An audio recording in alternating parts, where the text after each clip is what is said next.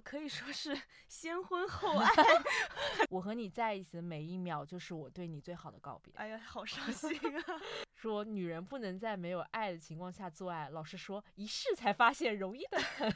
如果是我对对方更感兴趣，我邀请对方来买单，呃，我邀请你邀请对方，我邀请。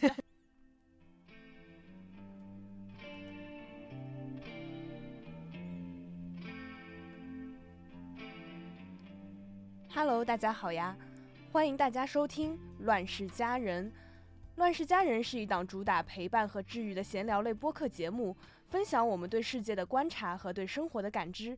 有两个精神状态稳定在高兴和发疯之间的中美夹心留学生 Eki 和耶里共同主持。我是 Eki，我是耶里，欢迎大家来到我们在 LA 的小家。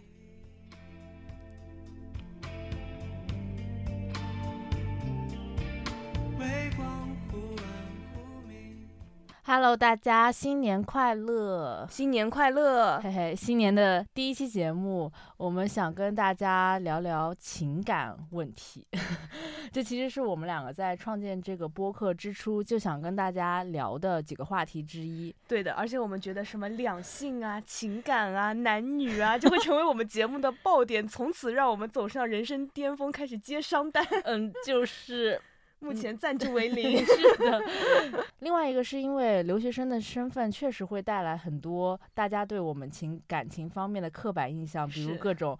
PDF 瓜啦，对，我们在出国留学之前就经常会在小红书上刷到什么留学 PDF，洋洋洒洒都是聊天记录和各种证据供吃瓜群众逐句分析，还有什么留学生恋爱都是四个人的爱情啊，国内一个国外一个之类的，就让我暗自疑惑说，天呐，留学圈都这么乱的吗？嗯，我觉得不好说，毕竟 Vince 哥的呃那个 UCSB 离我们也不是很远，但是就我们自己身边的圈子朋友圈来说，嗯，周围人要不是单身，要不就是异国恋，大家反正还是都挺正常的，没有 PDF 里这那件事情。但是就是确实两个人都在这边留学的情侣，这种情况是比较少见的。嗯。可能到研究生阶段，大家要么就是单身，要么就是已经有稳定的关系吧。我这样的总结是不是很冒犯？有一点。斯密马塞，我之前觉得异国恋可能是个别现象，但我身边的样本来看，没想到还真的挺多异国恋选手的。是的，因为我自己之前经历过异地恋，我觉得异地恋对我来说就已经很难了，我自己是根本没有办法想象异国的。Anyway，说回我们两个人想聊这个话题的另一个原因，是因为当初我们在做播客定位的时候，要做我们两个人的一个区分，然后就觉得感情状态和我们对于爱情观这方面的一些想法，可能是我们两个人比较大的一个差异点，会有一些观点的交流跟碰撞。概括来说，Eki 可能是比较偏向于传统的那种，然后我可能比较 前卫。好的。我们现在就先简单介绍一下两个人各自的感情状况吧。好的，那我先来。我目前是处在异国恋的状态。我在美国上学，我的男朋友在国内上班。我们在异国恋之前谈了一年半的恋爱，算是有感情基础。然后双方也知道未来会有异国恋这个阶段。在我出国之前，我们也进行了一些 深入的沟通，彼此支持、信任，非常官方的一个说法。然后我们也知道我们的异国恋会有明确结束的一天，我会回国。要不然直接让我进入到异国恋当中，那我真的狗都不谈，异国恋狗都不谈。是我。是单身，而且应该单身挺久了，快两年。嗯，然后我觉得我自己是属于那种大家都不会觉得我没有男朋友，但我真的一直没有男朋友。你只是没有给他们一个名分而已。哦，那这么说的话，其实这两年时间里，我也有接触过很多男生，但是因为各种原因没有下文。但总的来说，我。自己对自己目前的一个生活状态还是比较满意的，因为学习跟社交都很忙碌。嗯，恋爱它并不是我生活中一定要去做的一项事情。嗯，但是来美国这边确实会受到这边带文化的影响，会更多的接触一些不同的男生吧。嗯嗯。嗯，这就要说到，是的，我是 dating app 的使用者。嗯，这好像一句 就是犯罪陈词，因为我觉得它在国内并不是一个为大多数人所接受的东西吧，会有相当多的一部分人对 dating app 是有偏见的，认为这是坏男孩、坏女孩才会用的东西。我以前可能上初中的时候，还会觉得用 dating app 的都是所谓的坏男孩啊、坏女孩，或者说心思都不放在正事上。我当时还是很根正苗红，我说这个年纪难道不应该好好学习、好好追求事业？怎么一心想着谈恋爱还要刷 APP 呢？我觉得你还是比较前卫的了。初中的时候就已经听说过 dating app，我初中的时候连男生小手都没拉过，还是时尚的大上海。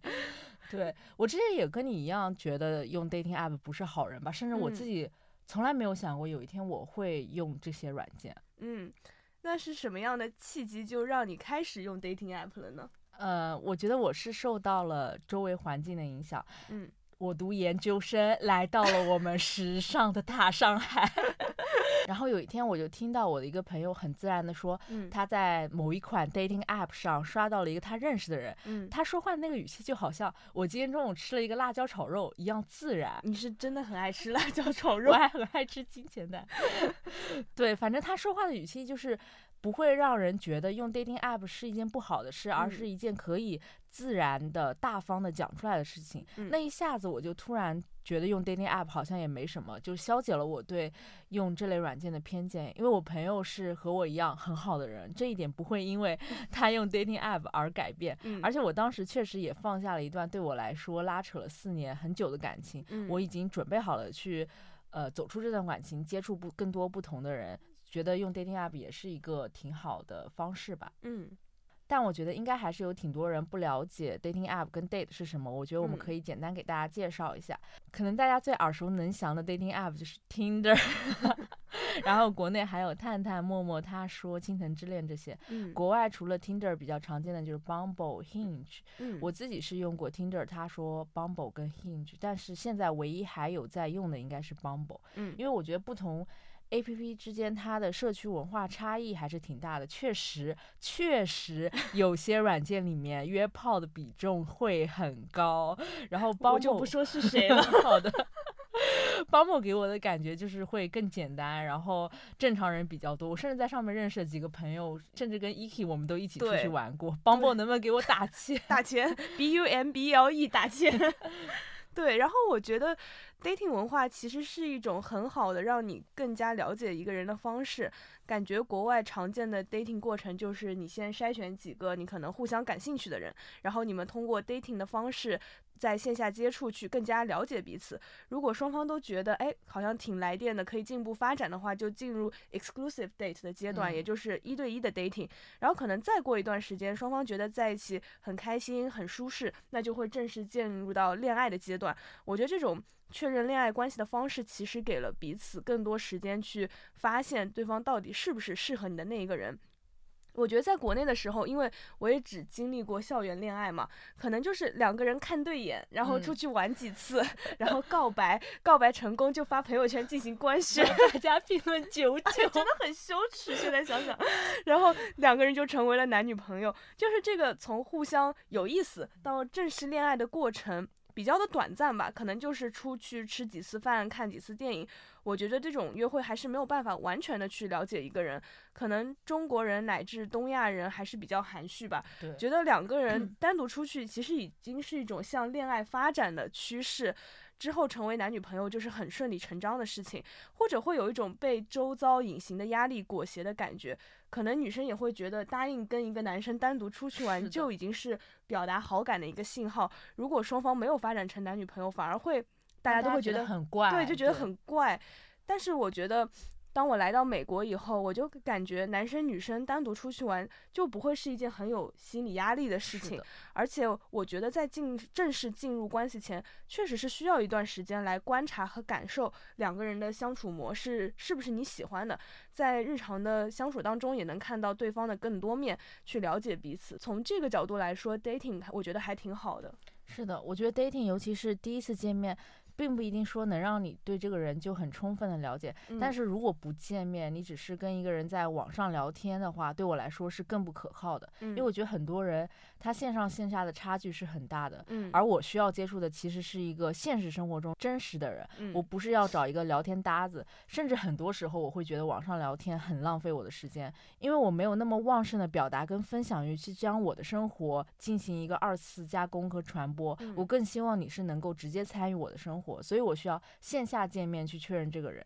尤其是你想，你跟你这个人在网上聊天，你已经投入了大量的时间精力，甚至你付出了你的情感价值，这都是很大的沉没成本。然后你再见面，你会发现对方跟你想的很不一样，你这时候就会有点被架在中间，就是你线下的感觉是你想拔腿就走，但是你又 碍于你们俩线上聊的那么好那个情面，你好像又。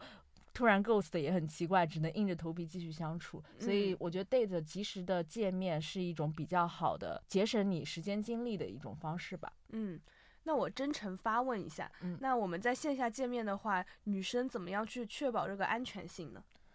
首先，我自己是 date 中国人 比较多，外国人我是有点害怕。嗯，有的外国人长得就像那种 犯罪电影，对不起，刻板印象丢儿太太重了。嗯，如果是外国人的话，我线上聊天考察的时间会稍微延长一些。嗯，第一次见面我会约在公共场所，嗯，比如说学校旁边的咖啡店这种，让自己处于一个比较安全、熟悉的环境吧。然后我每次出去之前也会跟你们说，我去 date，我去哪里，对，就是做一个双重的保证。嗯。那除此以外，我也很好奇，dating 的话一般都会干什么呢？除了吃饭、看电影这些比较常见的活动，还有什么方式能够让你观察和了解到这个人的更多面呢？我觉得活动基本上就是你 说的这些活动，主要是在这个过程中聊天吧，看演员，还有整体的 vibe。外国人真的很爱讲 vibe，聊天真的很重要，因为 dating 的时候你其实是跟这个人一对一的聊天，嗯，而且是做一个及时的回应，它不像网上聊天让你有一个反应跟思考的过程。线下聊天我觉得其实是很容易冷场的，嗯，而且很多人说白了。你跟他说两句话，你就知道你们俩不在一个频道上，你一下子就能感受出来。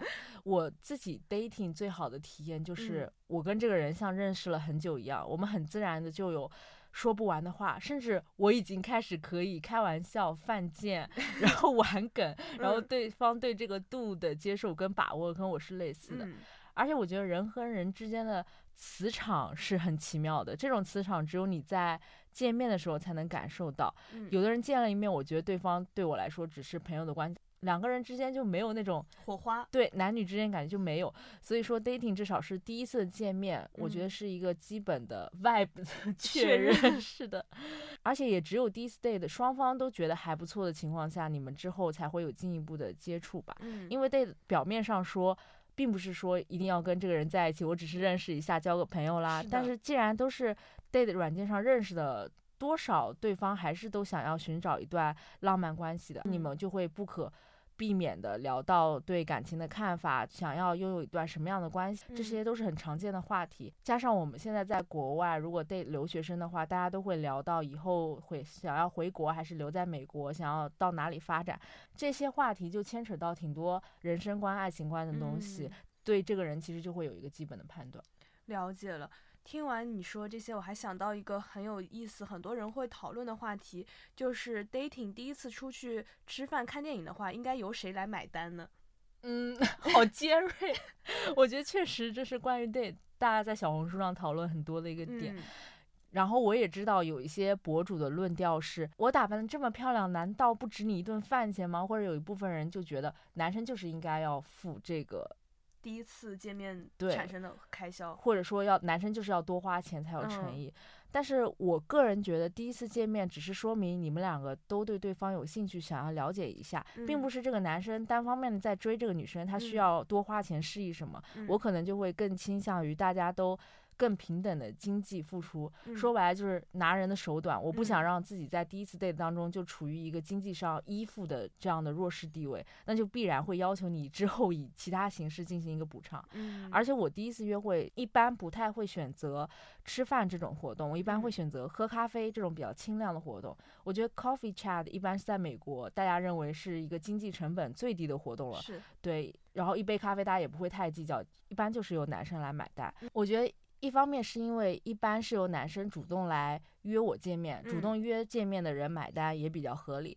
如果是我对对方更感兴趣，我邀请对方来买单，呃，我邀请 邀请对方，我邀请 我邀请对方来见面，我也会主动的说请对方喝咖啡。嗯对我觉得是主动方买单是一个比较合理的逻辑。嗯另一方面是像咖啡这种小事，女生会在见面之前付出更多的时间成本，比如说我会比男生多花一个小时来化妆，我甚至会带一副日抛的美瞳。好贵呀、好贵啊！那一副美瞳就抵得上你半杯咖啡了，好吧？这种情况，我觉得咖啡由男生买单也会比较合理。嗯然后，如果一般是吃饭的话，我就会跟对方提 A A，尤其嗯是两个人都是学生的情况。我知道有一些人会说 A A 代表这个女生想跟你划清界限，不想再嗯跟你见第二次。我觉得并不是，我只是一个礼貌和习惯，因为我把和你的约会当做一次普通的和刚认识的朋友一起出去玩，我就应该要付我的部分，并不是嗯说这是 date。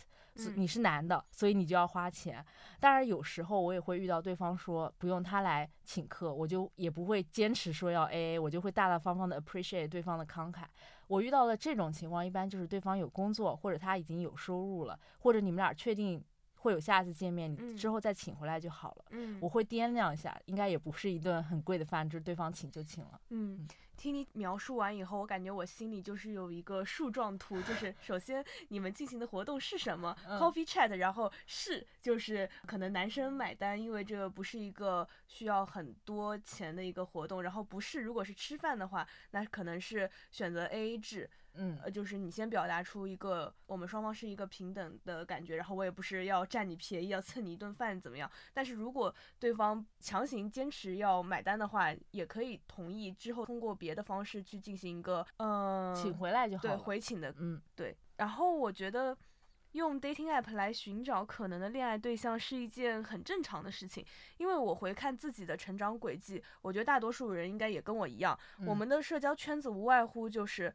同学、同事、朋友、朋友的朋友，认识的人其实是很有限的，而且也都不一定和你聊得来吧。然后，如果从这些人当中去筛选你喜欢的，恰巧别人也喜欢你的人，那我觉得这个概率确实是很低的。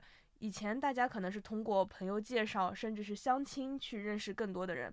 那我们这一代人因为互联网的出现，有了网友这个概念，其实就是多了一种去认识新人的渠道和方式。对，我觉得你说的网友的概念，可能也是 dating app 还不被大多数人接受跟认可的原因之一吧。嗯，因为我们从小都会被学校跟家长教育说网恋是诈骗对，不靠谱，网恋奔现，大家会觉得你脑壳坏掉了。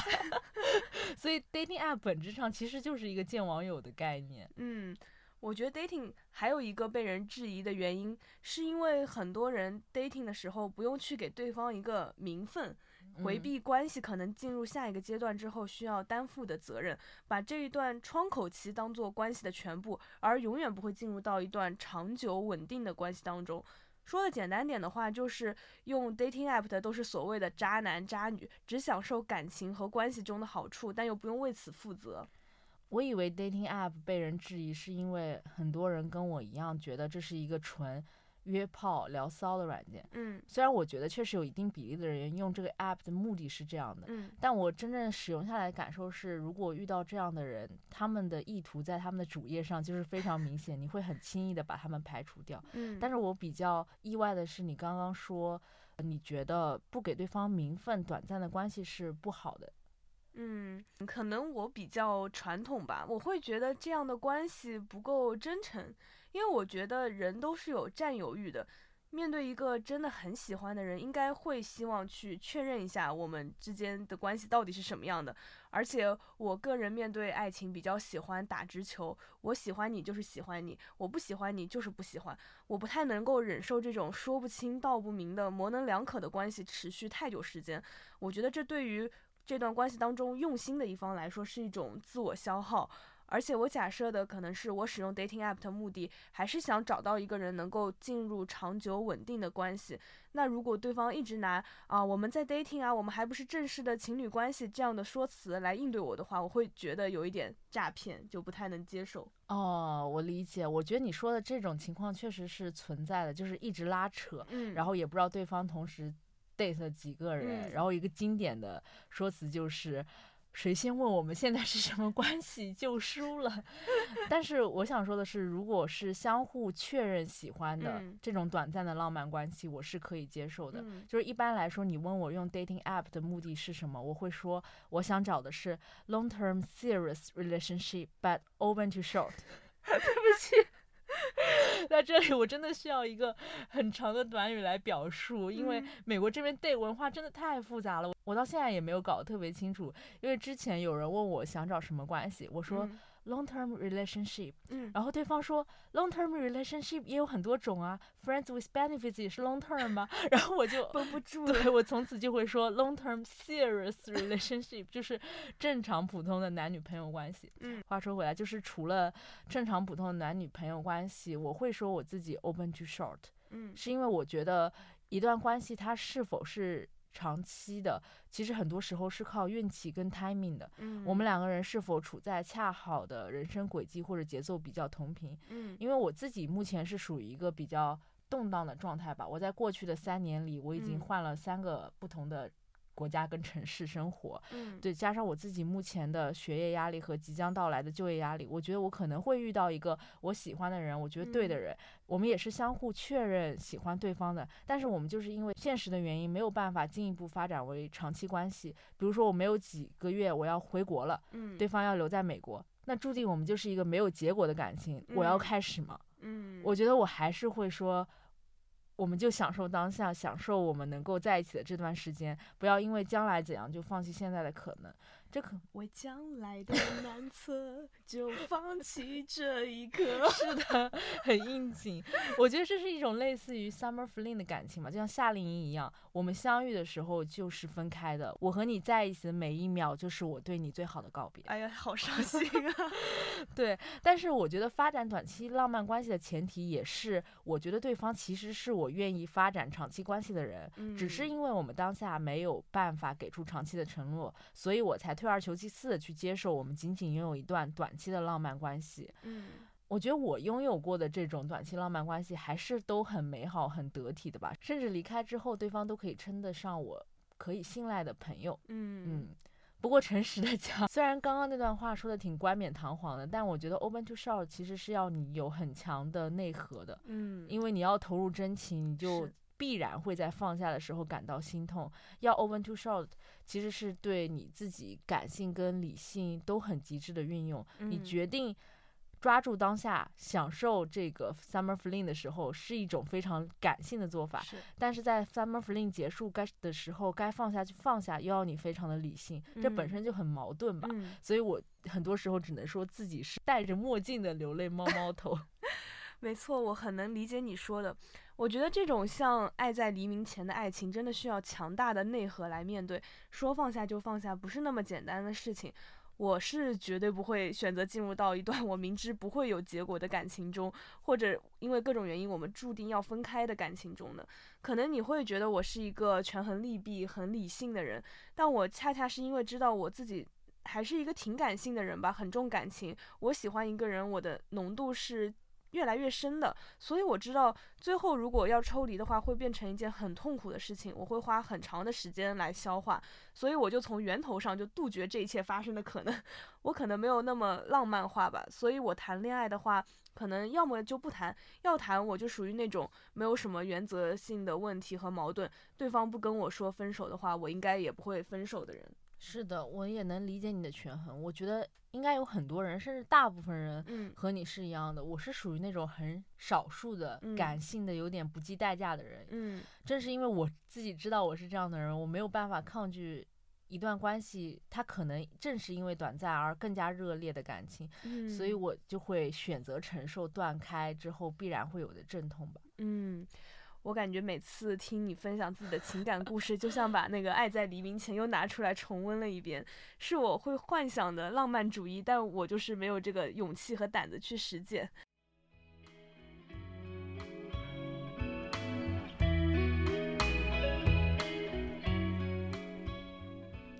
刚刚你还提到了 F W B 这个词。感觉是近几年国外社交媒体开始流行的词汇。我对于 friends with benefits 和约炮之间的差异其实是存在疑惑的，因为我觉得这两种关系的最终诉求都是一致的，就是只享受 sex 而不用承担感情上的责任。我觉得约炮是一种短暂临时的关系，可能这一次以后你们俩再也不见了。那 FWB 就是更加长期的关系，而且我个人的揣测是，可能当你们有这样长期的关系以后，除了性上的 match 以外，慢慢更加了解彼此，存在一些暧昧和好感吧。但因为各种原因，双方只能保持生理上的接触，但无法在感情上做出承诺。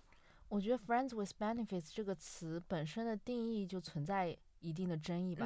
我特地查了一下，维基百科的定义是 ：Friends with benefits relationships is a term commonly used to reference a relationship that is sexual without being romantic。从这个定义来说的话，FWB 就是你说的那种长期炮友关系。但我个人的观察是，现在其实很多人找 FWB。 并不是像约炮一样单纯的享受性关系，他们其实渴望的是一种假性的亲密关系，可以享受到亲密关系中轻松愉快的部分，比如说相互陪伴啊，一起出去玩啊，但是回避掉亲密关系中责任跟义务的部分，比如说他们之间肯定不会有争吵，不会有对未来的承诺等等，嗯，他们也不会非常深度的参与彼此的生命，只是浅层的参与对方的生活。是的，我跟身边的朋友也有探讨过这个话题。他的观点是，很多留学生可能一个人来到陌生的城市和国家生活，真的非常的孤单，是有情感需求的。寻找 FWB 可能是寻找一个搭子，可以一起。做饭、逛超市、出去玩，在美国这样开放的环境下，可能这种在我们看来比较像情侣之间才会做的事情，在这里在朋友关系下发生也很正常。那寻找 FWB 可能是双方默认在关系深入之后可能会发生性关系，但不一定代表着一上来就要发生性关系。但是我个人还是觉得 FWB 是约炮的一种美化版称呼吧，不像。约炮这两个字说出来这么的直白，但我就是觉得 friend 就是 friend，炮友就是炮友，FWB 这种遮掩的说法我是不太能接受的。我觉得这种关系就不能冠以 friend，不能冠以朋友之名。我觉得这种关系叫做 situationship with possible sex，我觉得还可以接受一点。是，我觉得发明这个词的人可能就是用 friend 这个词来回避对一段关系的确认吧，大概就是我们只是朋友这样的 烂话。从我个人的观点来看，我觉得约炮和 FWB 是现代人面对爱情需求的一种逃避，或者是一种捷径。因为在这个时代，我们面临着很多选择嘛，像我们现在可以选择出国留学，然后我们可以选择在不同的城市工作生活，不再是像以前老一辈人，他们可能在一个地方稳定下来，一待就是一辈子，不会改变的状态。那我们现在这种不稳定的生活状态，也会影响我们对于感情的态度和选择。很多人在选择喜欢一个人之前，就会有很多考量，比如说未来两个人会不会在一个城市发展等等。那这种不确定性就会让我们面对爱情感到犹豫不决吧，因为我们很难做出长久的承诺。所以约炮和 FWB 就是一种解决途径，能够让你享受到爱情的部分内容。但我真的也很难说这样的选择能否给人带来长久的快乐，因为我也没有这样的体验。我其实可以分享一下我自己的经历。我之前也跟你讲过，我曾经主动跟别人提出过 go casual，这里就称对方为呃 A 哥。好的，A 哥，A B C，OK。我觉得你跟 A 哥的想法是很一致的。他在否定我 go casual 的这个提议的时候，也提到了长久的快乐这个词，说我不能贪图一时的欢愉，去潜在的摧毁两个人长久的快乐。因为我自己也没有约炮，也没有 FWB。我也不能说到底这样是不是不能有长久的快乐，或者再说，我觉得长久的快乐到底是什么？casual 关系当中那种短暂的欢愉，就一定是次于长期的亲密关系当中安心跟舒适吗？嗯，一段 serious relationship 最后最好的结局就是走向婚姻，那是一种长久的快乐吗？我就是想不太明白。嗯，我觉得对我来说，所谓长久的快乐，就是对方给我带来的一种安心感。或者说一种确定感，就是我知道，呃，我不论发生什么，我是有靠山的，我可以向这个人去寻找帮助、寻找安慰，他就是我的一个坚强的后盾。但是对我来说，如果是一个 dating 关系中的话，我会觉得这个人他不是完全属于我的，然后这个人也有可能突然一天他就 ghost 消失了，因为我们之间也没有任何正式的承诺嘛。可能面对这种突然的离开，我会一下子很崩溃，我不太能够接受。所以我觉得，可能长期稳定的关系，它带给我的快乐就是这种安心，对安心和确定。嗯。Anyway，说回当时我为什么会选择 Go Casual，嗯，我当时其实对 Go Casual 也完全没有什么概念，就什么是 Casual，只能说当时我想象中的 Casual 就是类似 FWB 的关系，或者说是。无承诺的浪漫关系，嗯，我们会见面，见面的时候甚至就像普通的情侣一样相处，但是我们不是真正的情侣，因为我们平时没有太多的时间跟精力分给对方，嗯，而且就像你说的，在真的发生事情的时候，我可能不会找对方，因为我觉得他不是我的男朋友，他没有义务去帮我，嗯，但是我想说的是，我当时提出 go casual 跟约炮的出发点是不太一样的，约炮他是直接抱着性目的去找到一个人，但我其实，在和 A 哥。对，之初完全没有想过要和他发生关系。嗯，我当时刚来美国吧，我知道这边对文化要比国内复杂很多，大家都不会觉得哦，我跟你见一面约会就怎么样，就是见一面了解一下。是的，所以我当时见 A 哥的心态就是当了解一个新同学。嗯，A 哥当时的状态是他的朋友都回国了，然后每天一个人待着疯狂自闭，他就特别想找中国人说话。所以我们两个人其实是抱着这种比较单纯、没有那么长远的目的见了面。但见了几次面之后。才发现，哦，好像我们对方并不仅仅是见一次面、聊一次天的 date 关系，我们完全有可能会成为对方长期的伴侣。这时候，我们认真的思考跟对方 go serious 可能性的时候，才发现好像不太行。尤其是 A 哥当时未来一年内的工作跟学习的一个高压状态，其实是不允许他有精力去发展一段亲密关系的。嗯。所以我当时提出的解决办法就是，那我们 go casual 吧。嗯，我感觉现在回想起来也有一些冲动和不择手段吧。就是因为当时我觉得，比起这段关系以什么样的形式存在，更重要的是，我希望这段关系能够继续下去。我们很喜欢对方，我还想和你见面，我享受和你在一起的时间，哪怕你可能没有办法对我尽到男朋友的义务，但我更不想和你退回陌生人的关系。这是我觉得我当时能够接受。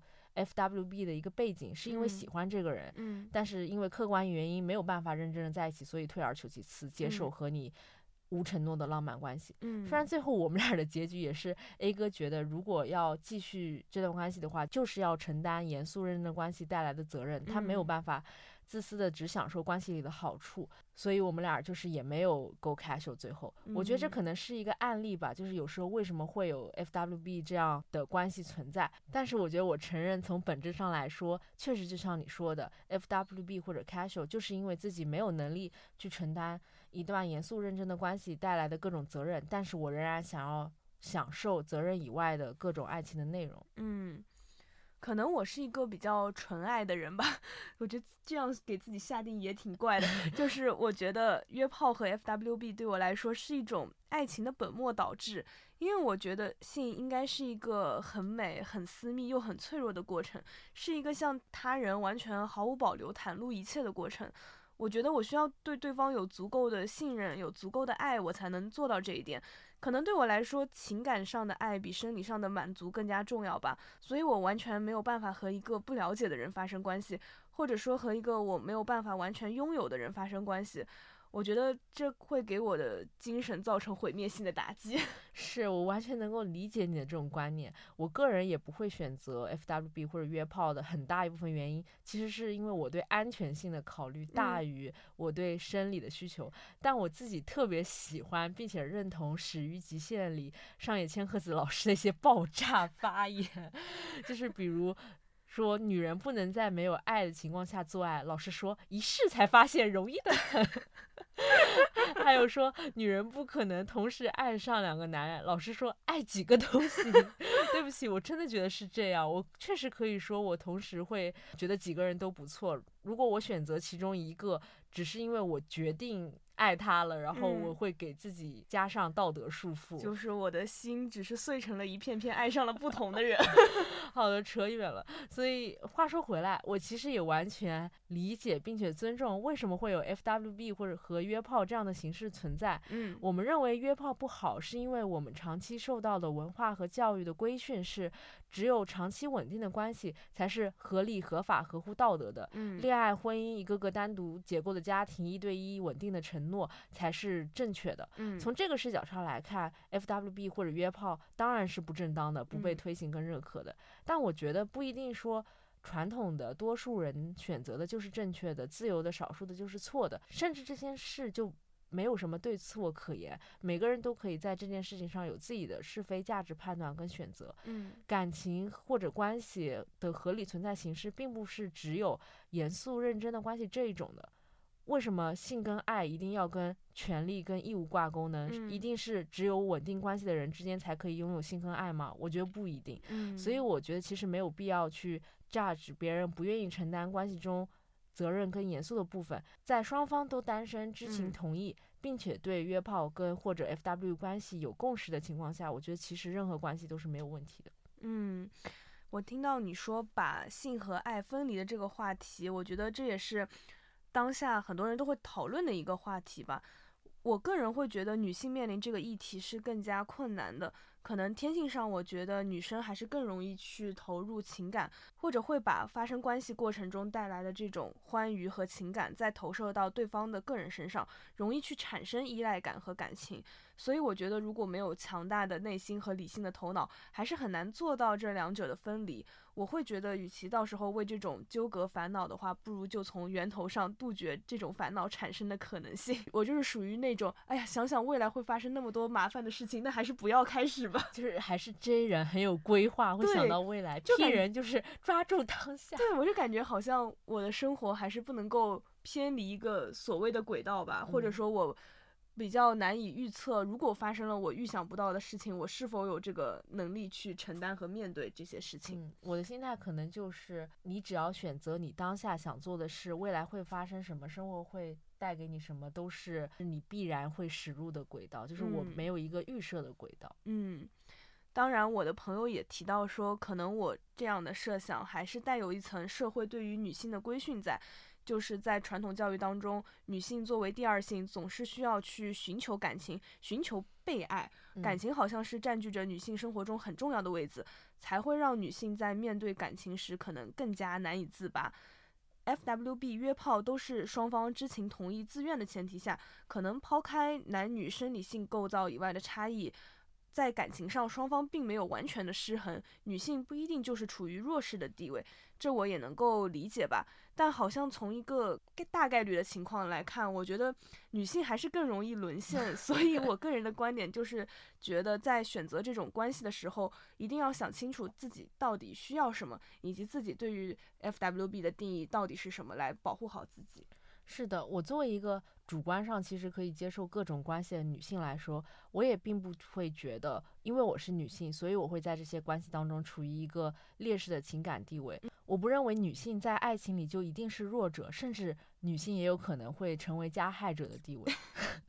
因为女性在爱情中是弱者这种假设的前提，是因为传统社会对女性的期望就是找到一个合适的人啦，然后结婚生子安定下来，所以社会包括女性自己会将自己置于一个更需要爱情的这样一个弱势地位，将爱情看得过重。嗯，但对于我来说，我觉得我最大的劣势就是。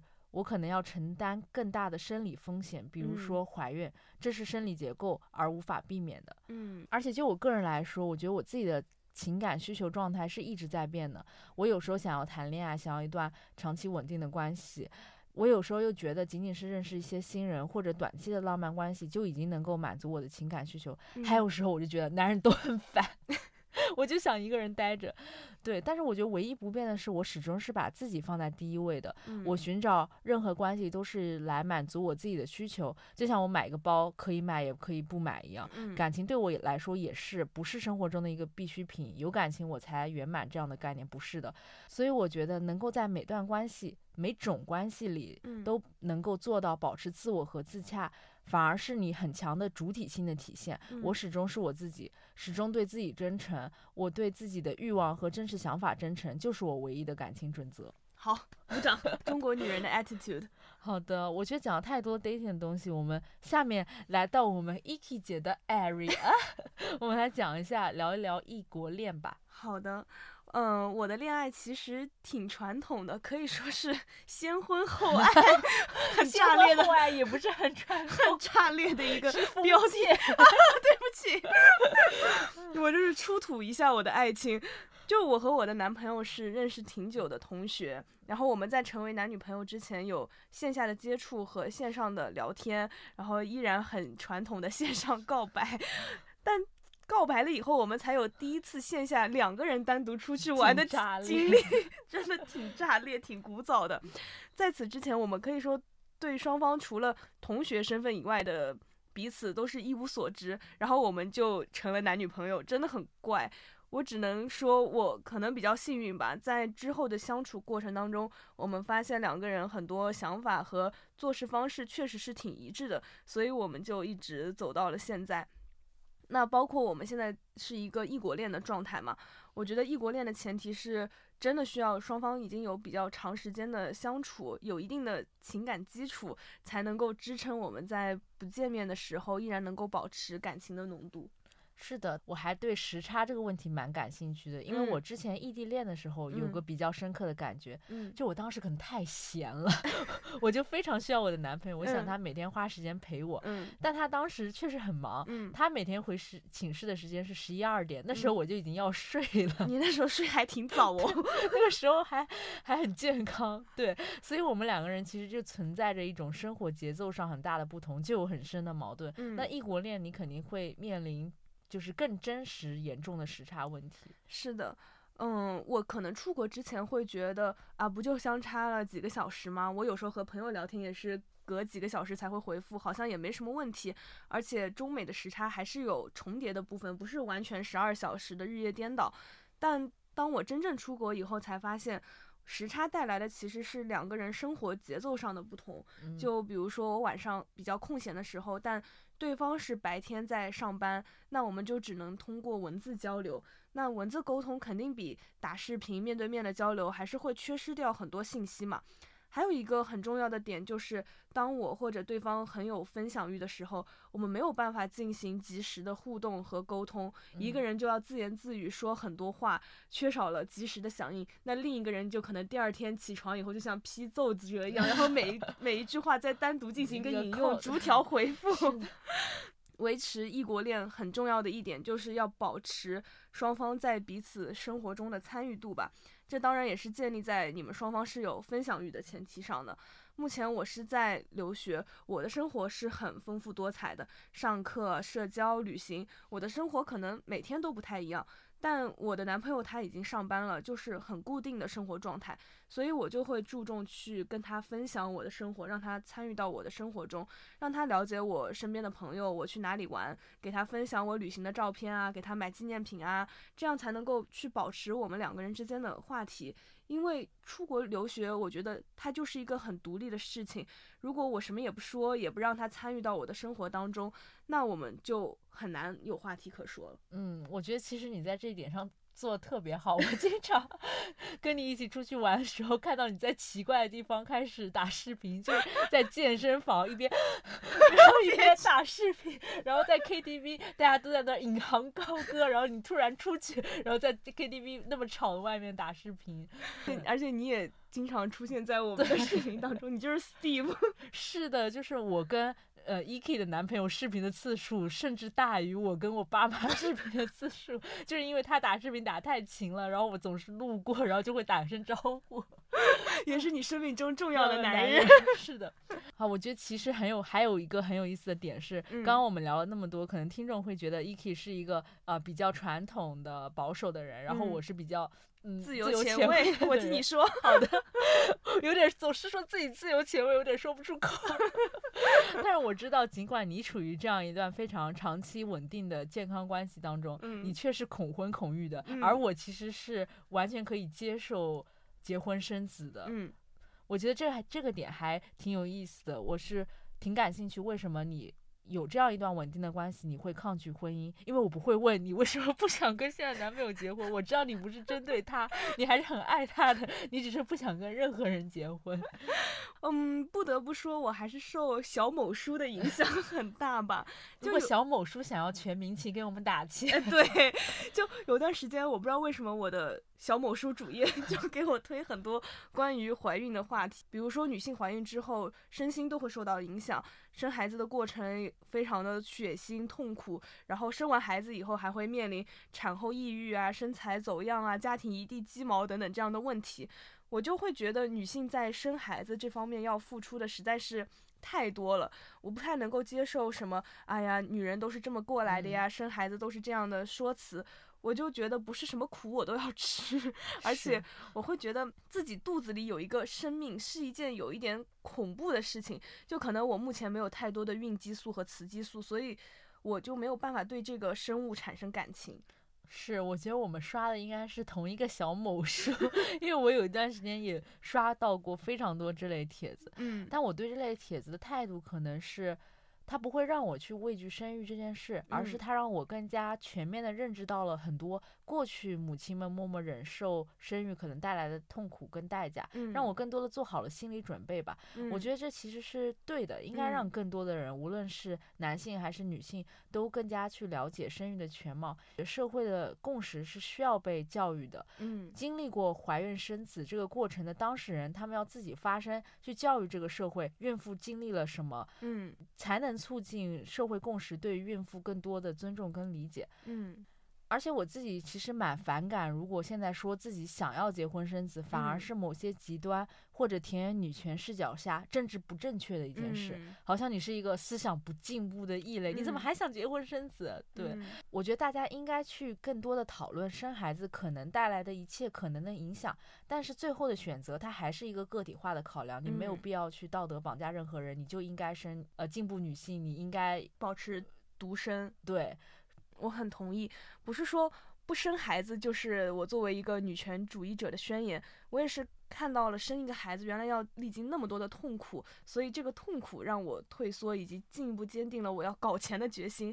这样我以后才能够有资本去选择打无痛生产，然后产后修复、坐月子啊等等。对我其实我也不知道我自己哪来的勇气说我还想要小孩，因为我觉得我是一个痛觉还比较敏感的人，我去看牙医我都会觉得我痛到生理性流泪，然后感冒坐飞机的时候神经痛，我也觉得我快死了。所以我看了很多视频跟很多帖子，我知道生孩子可能会面临比我刚刚说的那些更加巨大的痛苦。嗯，我甚至看到有一个博主说，他觉得生完孩子之后，整个人身上没有一块是好的。嗯，然后对自己的身体就整个失去了掌控感，就比如漏尿啊什么什么的。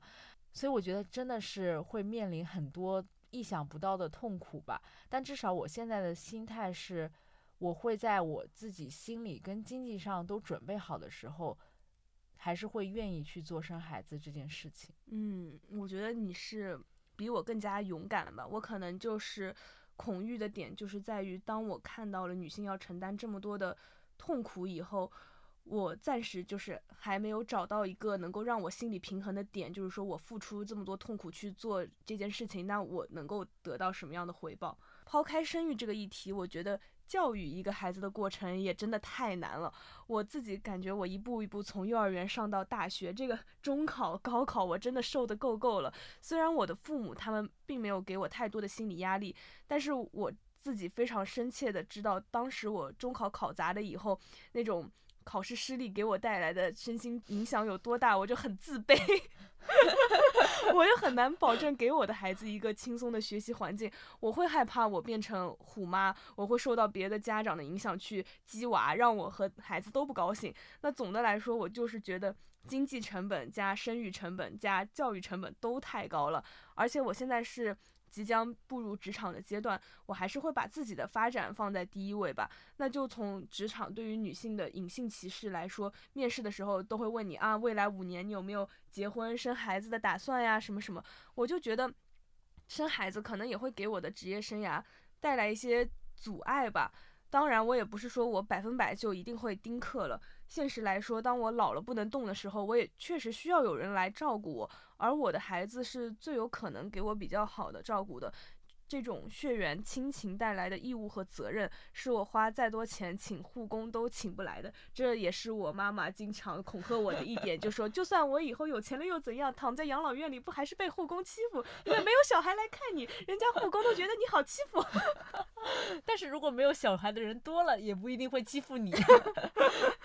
是的，我觉得虽然你刚刚提到的职场对女性的隐性歧视是不对的，嗯，但它确实也是一个短期内不会消失的事情，我们是要去面对跟承受的。嗯，所以我是我自己说，我想生小孩也也可能是要等到我的职业进入一个比较稳定的阶段，我已经有了比较好的经济基础之后再考虑的一件事情。嗯，但是我和你不一样的是，我不太会焦虑。教育小孩的问题，可能是因为我是一个批人，我的心态上就会很放松。我觉得批人自有批路，我的小孩他只要没有基本的道德问题，他成绩随便烂成什么样都行。我只希望他活得开心。嗯，因为我想生小孩的初衷就是你刚刚说，你觉得你没有找到一个平衡的点，让你来承受这些痛苦。我觉得我想生小孩的初衷是因为我把他带到这个世界上是想让他来玩的，并不是抱有一个。呃，养儿防老的目的，当然这是一个 附带的好处。对我觉得是因为我觉得这个世界目前来说，我活得还是挺开心的。然后我觉得它有很多精彩的部分，值得一活，值得一看，我才会选择说把这个生命带到这个世界上来。而且我觉得我应该不会鸡娃，因为我爸妈在教育我的过程当中，也基本上是一个放养的状态。我高中阶段，我妈确实操了很多心吧。嗯。但我觉得我自己已经出过国的条件下，我会让我的小孩在高中的时候就去到一个比较宽松的学习环境，不会让他再经历我经历的那种小镇做题家的高中生活。当然，我这些话就是不鸡娃啦，什么这些都是现在说说。如果二十年后我开始鸡娃，你就把这段播客拿出来给我听，让我回顾一下我的初心。没问题。然后关于结婚的话，我会觉得。结婚就很复杂嘛，因为谈恋爱是两个人的事情，两个人开心就好了。嗯，那结婚就变成了两个家庭甚至两个家族的事情。谈论结婚就势必要考虑很多现实因素，要买房买车，这对于目前还是学生身份的我来说，也是一个很沉重的话题。而且我一直会觉得，要用几年的时间就决定未来几十年与我朝夕相处的人是谁，那这段前面的时间真的足够吗？当然。在恋爱脑状态下的我会觉得，婚姻是我给出的最高诚意，是我给出对我们之间关系最郑重的承诺。但不管怎么样，结婚和生育对我来说都是需要慎之又慎的事情。我希望我这辈子结一次婚就好了，因为我也没有那么多的财产可以进行分割。其实我我个人觉得，我自己是不考虑买房的，然后买车，我觉得是我自己也能 affordable 的一件事情。嗯，所以结婚对我来说就没有那么太多经济上的考量。嗯，对。然后我觉得确实是你没有办法用，呃，目前的这几年去判断未来的几十年，人生太长了，未来可能各种境遇都会让你。选择的这个人改变，所以就是想开一点。我就是希望大家一切都好，但是如果实在不好的话，那就离吧。好的，最后我想引用一下上野千鹤子老师的一段话，来作为我们今天播客的结尾。我觉得特别符合我们两个这期播客想要传递的一个中心想法。嗯，女性主义是一种追求自由的思想，结婚可以，不婚也可以，生育可以，不生也可以，发不发生性行为都可以。爱异性可以，爱同性也可以。无论选择什么样的生活方式，都不会遭受任何歧视。女性主义追求的就是这一目标。嗯嗯，我觉得这真的很符合我们这期播客的想法吧。就是我们两个人虽然。看似代表了不同的观点，但我们想要表达的是对对方想法跟观念的尊重、理解和交流。也希望听到这一期播客的你们，可以自由的选择任何你们想要的生活方式，而不遭到批判跟指责。嗯。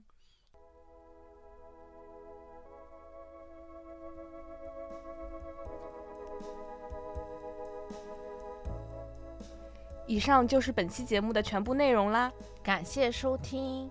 我们与生活频繁交手，也总是将生活化敌为友。Everything will be fine, and these memories will all shine. 拜拜，拜拜。